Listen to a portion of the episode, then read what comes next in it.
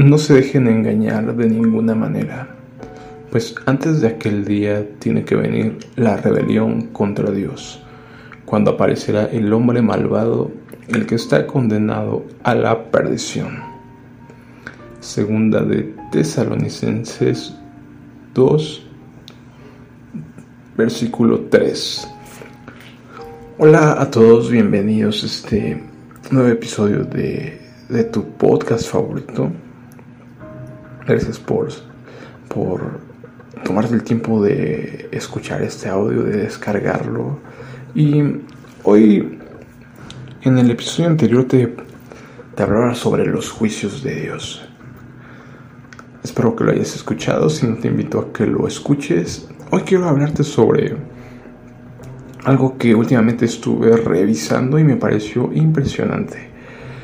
Como podemos leer lo que dice Segunda de Tesalonicenses, nos explica claramente que es algo de lo que tiene que suceder para que para que venga nuestro Señor Jesús. Es algo una clave, algo muy claro, que va a venir la rebelión contra Dios y aparecerá el hombre malvado que está condenado a la perdición es decir, el anticristo, es a lo que se refiere este, este pasaje, se le denomina el hombre inicuo, el hijo de perdición. Es tal cual este hombre, ¿no? Entonces te das cuenta que es algo que se va a ver y que hoy se está viendo. Si te das cuenta, todo lo que se está probando es, son leyes, ya te he explicado que son leyes que están directamente en contra de Dios, porque Dios es un Dios que tiene reglas muy muy claras. Entre ellas no matarás, no te echarás con varón como con hembra. Y todas estas leyes hoy están que están promoviéndose están directamente contra las leyes eternas de Dios. tal cual están confrontando. Entonces te das cuenta que todo es una rebelión. El ateísmo también es una rebelión directa contra Dios lo de siempre, la idolatría que ha existido desde el comienzo de los tiempos. Hoy cuando voy al, al, centro de la ciudad, de mi ciudad, veo altares y altares a ídolos, donde la gente tiene a sus ídolos ahí, ídolos enormes, que obviamente les rezan, les llevan ofrendas y demás cosas. Entonces tal cual vemos la rebelión que está directamente contra Dios entonces nos muestra que esto es una pauta para saber que lo siguiente en ocurrir va a ser la aparición de este hombre malvado. Como te explicaba en un podcast anterior, cuando analizas el libro de Macabeos, primera y segunda de Macabeos, se narra lo que, lo que se explica en, el libro de Daniel sobre la abominación desoladora. En ese tiempo Antíoco Epífanes fue a, la ciudad de Jerusalén y empezó a hacer abominación buscando parar el sacrificio diario, que es algo que menciona precisamente el libro de el libro de precisamente en, en el libro de Daniel capítulo 11 Versículo 31 dice, y se levantarán de su parte tropas que profanarán el santuario y la fortaleza y quitarán el continuo sacrificio y pondrán la abominación desoladora. Este, este suceso, como te lo he explicado, ya sucedió. Antíoco Epifanes tomó con sus tropas la ciudad de Jerusalén, profanaron el santuario, obviamente obligaron a... Este imperio buscaba imponer su cultura, sus tradiciones y obviamente los judíos eran una amenaza para ellos, buscaron obligarlos a como diera lugar. De hecho, se mencionan eh, este, situaciones muy turbias en los libros de Macabeos donde los obligaban a comer puerco y otras cosas y obviamente eran asesinados por si no lo hacían, ¿no? si no blasfemaban contra Dios, si no se hincaban ante sus ídolos. En este, en este caso era el dios Zeus el que fue puesto en el templo.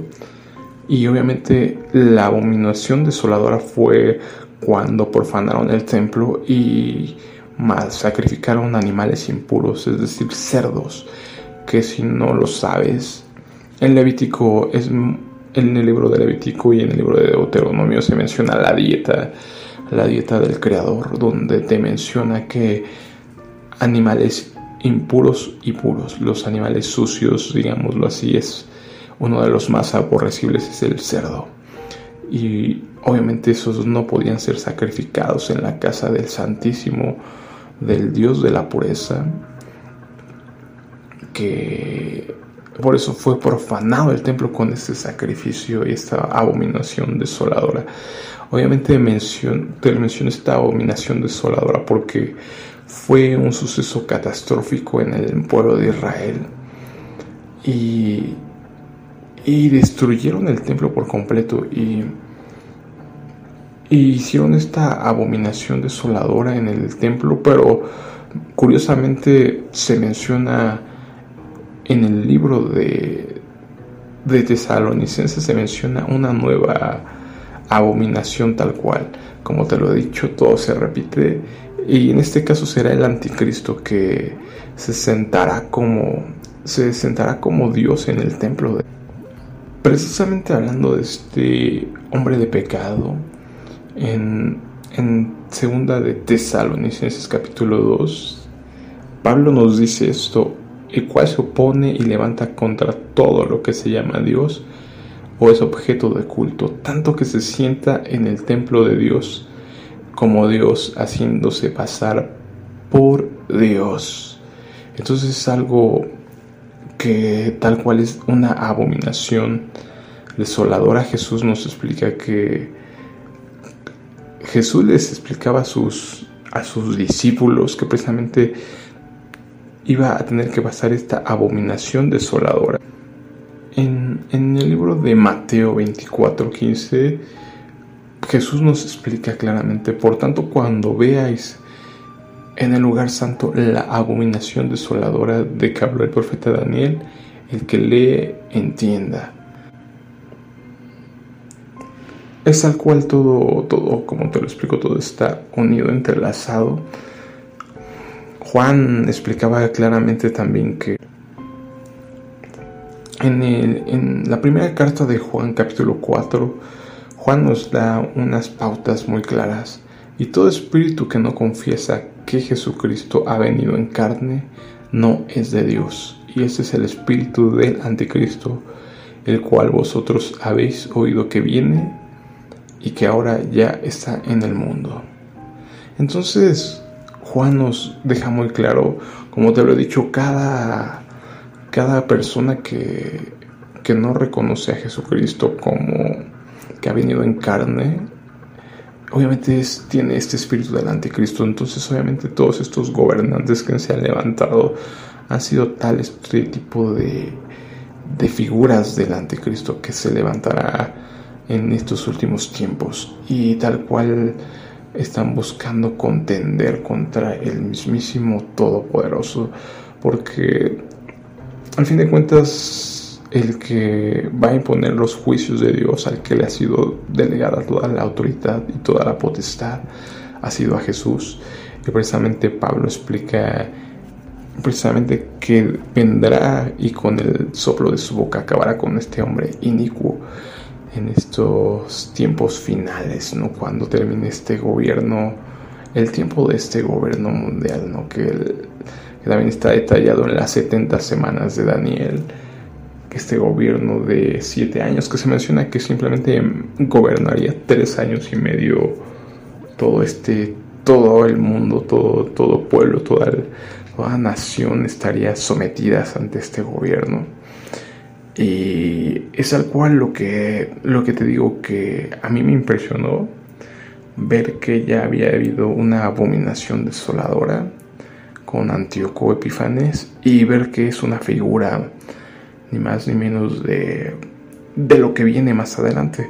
Si, si tienes tiempo te sugiero que leas estos libros de Macabeos donde se menciona esta historia. Es algo bastante turbio, bastante se ve toda la persecución que es llevada a cabo atrás, tal cual tras los judíos porque precisamente hay que, no debemos olvidar que el Israel o los judíos es el pueblo elegido, entonces siempre van a estar bajo ataques porque Satanás quiere destruir este pueblo para que no se cumpla la promesa que Dios le ha hecho, ¿no? De entregarle el reino a los santos, al pueblo elegido, al pueblo de sacerdotes, a la nación santa. Y entonces obviamente Satanás sabe que si destruye a este pueblo, obviamente esa promesa no se cumplirá. Pero debo decir que Dios tiene todo en control, entonces Dios sabe exactamente lo que va a hacer para, para entregarle el gobierno a los santos, que es lo que explica también Daniel, ¿no? Es fascinante todo esto de las profecías, Daniel, Apocalipsis, inclusive todos los profetas, te recomiendo que empieces a, a buscar ese entendimiento. Pide sabiduría, dice Santiago. Si no tienes sabiduría, pídensela a Dios. Él te la da en abundancia para que puedas entender y estudiar todas las profecías que es de lo que explica, como te he dicho, muchas cosas ya se, ya se han, han sucedido y se van a repetir como esta abominación desoladora y eso te va a llevar a estar preparado y saber exactamente cuáles son los tiempos, qué es lo que está pasando, en dónde nos estamos moviendo y mantenerte principalmente fuerte buscando a Dios en oración. Jesús te explica claramente, oren para que puedan soportar la prueba que se viene sobre todo el mundo, ¿no? El momento de prueba que, que va a estar aquí. Como te lo he dicho, al fin la prueba es la que, la que nos hace fortalecer la fe, ¿no? Nos hace fortalecer la esperanza y, y pues al fin de cuentas todo esto va a tener que pasar. Simplemente te lo quería comentar para que lo analices, para que investigues más sobre todo esto, que en ti genere esa hambre por el conocimiento, por la verdad, que una vez que conoces la verdad, la verdad te hace libre y ya no vives atado a lo que hay en este mundo. No amen el mundo ni las cosas de este mundo. Bueno, sería todo por este podcast. Muchas gracias por tomarte el tiempo de escucharlo y nos estamos viendo en otra ocasión.